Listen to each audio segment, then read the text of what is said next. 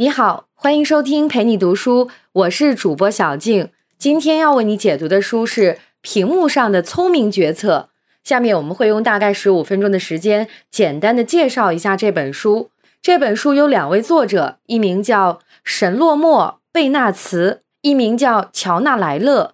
神莫洛贝纳茨是以色列人，是一位知名的行为学家，行为经济学之父理查德泰勒曾说过。贝纳茨是我最好的合作伙伴。本书的另一位作者乔纳莱勒则是一名知名的神经学家。接下来我就为你来详细讲述书中内容。这本书主要讲述了两个重点内容。第一个重点是多屏时代，你在屏幕上做的很多决策都是不理性的，这是为什么呢？第二个重点是屏幕内容的提供者如果掌握了用户新的使用习惯。就能让用户有更好的使用体验，同时也能为自己创造价值。好，那我们就先来看看第一个重点内容：为什么我们在屏幕上做的很多决策都是不理性的呢？有两个原因。第一个原因是屏幕上信息太过芜杂，会干扰我们做出正确的决策。第二个原因是我们在屏幕上做决策的时候，非常容易受到第一印象冲动的影响。从而进行了不理性的决策。我们先来看第一个原因：屏幕上嘈杂的信息会影响我们的决策过程。作者在书中提出了两个概念，一个是物理屏，一个是心智屏。物理屏是什么意思呢？就是我们每天盯着屏幕看到的那些信息。那心智屏呢？心智屏就是指我们真正关注的信息。如果物理屏越接近心智屏，那么用户做出错误决策的概率就越低，这很好理解吧？但事实上，作者认为，在多屏时代，信息太过泛滥，导致了人们注意力很容易分散，心智屏与物理屏之间的距离越来越遥远。咱们经常说注意力经济，其实，在多屏时代，我们的注意力会越来越分散。书中举了一个例子。说美国有一医院，他们装备了一套新系统。这个系统就是，无论啥时候，只要有病人的检测结果出了问题，就能马上给医生发警报。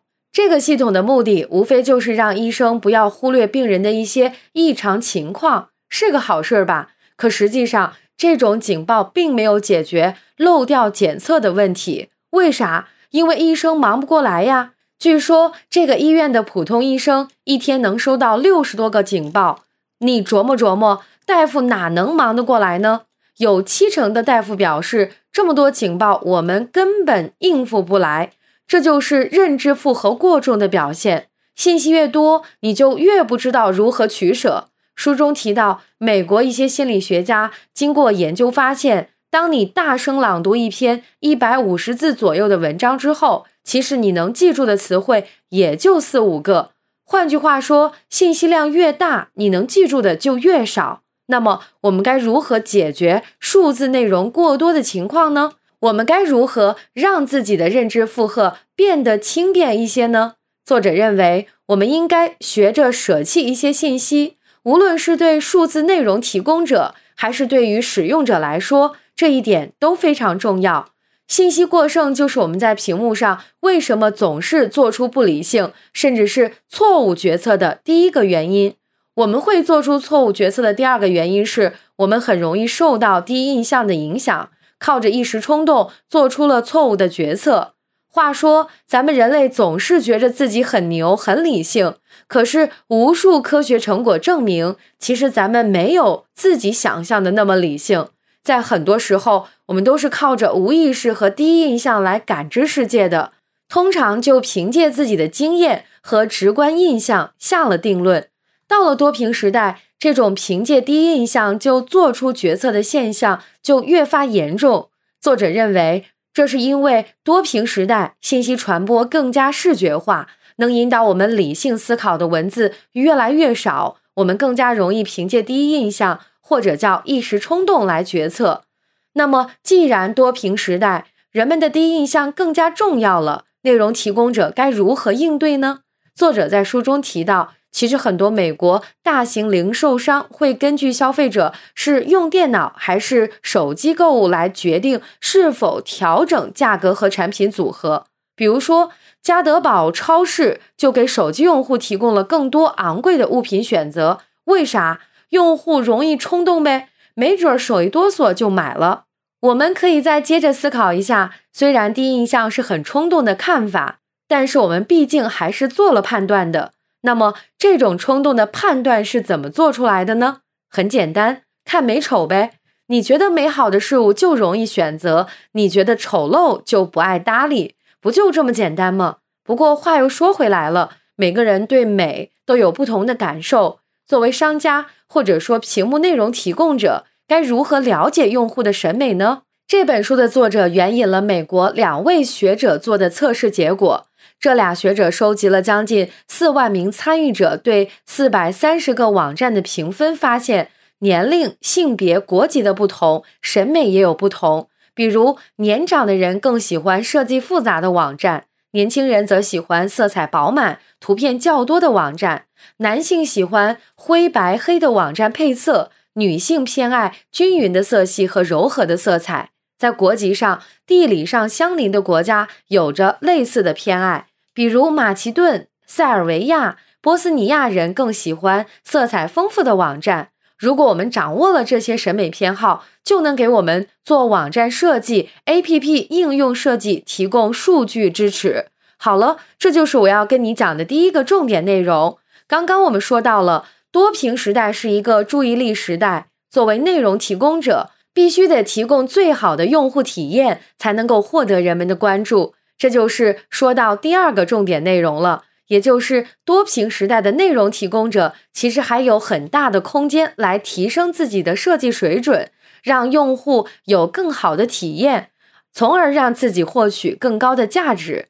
如何做到这一点呢？我们记住三个知识点就能达到目的。首先，你给用户的反馈不宜太多，然后有的时候不那么流畅的设计更有效。最后，你要实现个性化，来满足用户的需求。我们分别来解释一下。第一，反馈不是越多越好。如果你希望反馈是有效的，你应该帮助用户理出头绪，而不是简单的反馈信息。作者举了一个例子，就是运动手环。他说，这玩意儿看似有用，每天检测你的心跳、走了多少步、消耗多少卡路里，提醒你该运动了、该瑜伽了等等。可是，作者认为这种反馈只是给你提供了干巴巴的信息。如果智能手环的目的是让用户有一个健康的生活方式，那他还应该把反馈转换为另一种形式，说服用户离开书桌，出去运动，提高身体素质。当然，这并不是说反馈不重要，反馈的数量不够的话是达不到目的的。但如果反馈的信息的数量太多，也是有风险的。太多反馈，我们就不爱看了，就烦了。所以作者下了一个断言：反馈过多比没有反馈更可怕。作者认为，经济学家一直认为泡沫是一群傻瓜们欲望膨胀造成的，但实际上有可能是过多的反馈加剧的。比如说，以前人们买股票得给经纪人打电话才能交易，现在省事儿了。你打开同花顺就能看到股市行情，接受反馈，而获取反馈相对容易了很多。你就总是看到股票在跌，就是这个道理。好，那么作为内容提供者，我们到底该如何有效的不让人反感的给用户反馈信息呢？作者提及了能帮助用户做决策的反馈，应该遵循七个原则。我们来简单描述一下。原则一，要找准时机。比如，关于手机游戏的反馈信息，是不是该在等车的闲暇时间出现呢？原则二，个性化，比如天气预报的应用，能根据你所处的位置提供有用的信息，你一定不会反感。原则三，避免过多反馈，屏幕用户一般没有耐心从你的反馈那里分析哪些信息有用，所以信息越少越好。第四个原则，触发一种情感，这一点很重要。科学早就证实，人脑会被任何附带情绪、情感的信息所吸引，所以反馈也应该有某种情绪，而且无论是正面的还是负面的，都是有效的。原则五：反馈如果能跟行动协调起来，就会非常有效。这个很好理解，比如你用滴滴打车打不到车，如果滴滴打车反馈给你一个信息，说旁边有好几辆共享单车，路途不远，建议你骑车去，这样就是很好的反馈。原则六：平衡正负反馈。正面反馈就是你做得好，负面反馈就是你身上肉太多了，该减肥了。这两种反馈都是需要的，但要平衡好，不能偏向于一方，这样消费者才能做出正确的决策。最后一个原则，尊重证据，这个就是说要看重数据统计来判断用户的行为。好，这就是第二个重点内容的第一个要点。我们再来说第二个重点内容的第二个要点。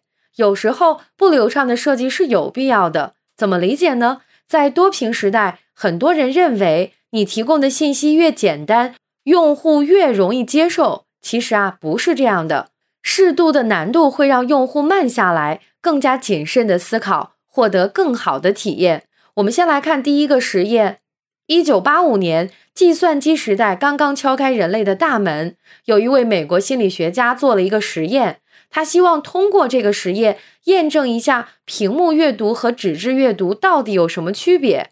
这个实验也很简单，他找了二十个本科学生，每个人在电脑上阅读四段文字，在纸上阅读四段文字。阅读每段文字之后，都要回答一些问题，就类似于咱们小时候做的那种阅读理解。结果如何呢？结果就是这位心理学家发现。屏幕阅读的速度更快，但理解能力下降了百分之四十七。换句话说，通过电脑屏幕阅读，你只能理解文字中不到一半的内容；而通过纸张阅读的段落，理解力基本上是百分之九十左右。在此之后，还有无数心理学家、社会学家做过类似的实验，结果差别不大。纸质阅读的理解程度要比屏幕阅读更深入、更全面。结论就是在屏幕上阅读，你的理解能力就会下降，这已经成为学术界的共识。然而，心理学家们也发现，如果你让屏幕上的信息不那么流畅，用户就会获得更多，从而做出相对理性的决策。好，这就是第二个重点内容中的第二个要点。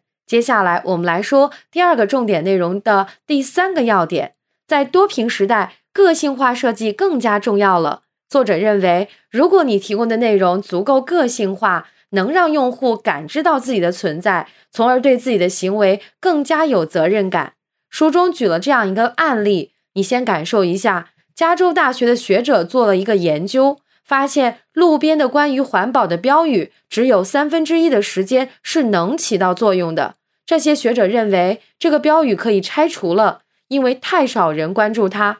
他们发现了一种更好的方法，比标语更有效，那就是提供个性化的信息。这几个学者在一些酒店的洗手间贴了标语：在您之前有二十个人为了环保重复使用毛巾，你打算怎么做？结果发现，提供了这些信息之后，重复使用毛巾的人增加了百分之三十以上。学者们发现，越是个性化的信息，让用户越有亲近感。也就激发了他们的责任感。好，接下来科学家们又做了一系列研究，他们发现数字化时代，或者说咱们这个多屏时代，个性化信息就更加重要了。你肯定感同身受吧？当很多网站弹出各种广告的时候，你一定很烦闷。但是如果你收到了一个定制化信息，不说心花怒放，至少也会被触动一下吧？作者举了这样一个例子。他经常坐美联航的航班，按理说美联航掌握了他的个人信息，原本可以在他生日的时候送他一束花，或者发个邮件也行。但是我们可怜的作者从来没收到过，但是土耳其航空公司就记住了他的生日，让他感动不已。以上就是屏幕上的聪明决策的主要内容。感谢关注，陪你读书，欢迎点赞分享。同时可以打开旁边的小铃铛，陪你读书的更新会第一时间提醒你。我是主播小静，我们下期再会。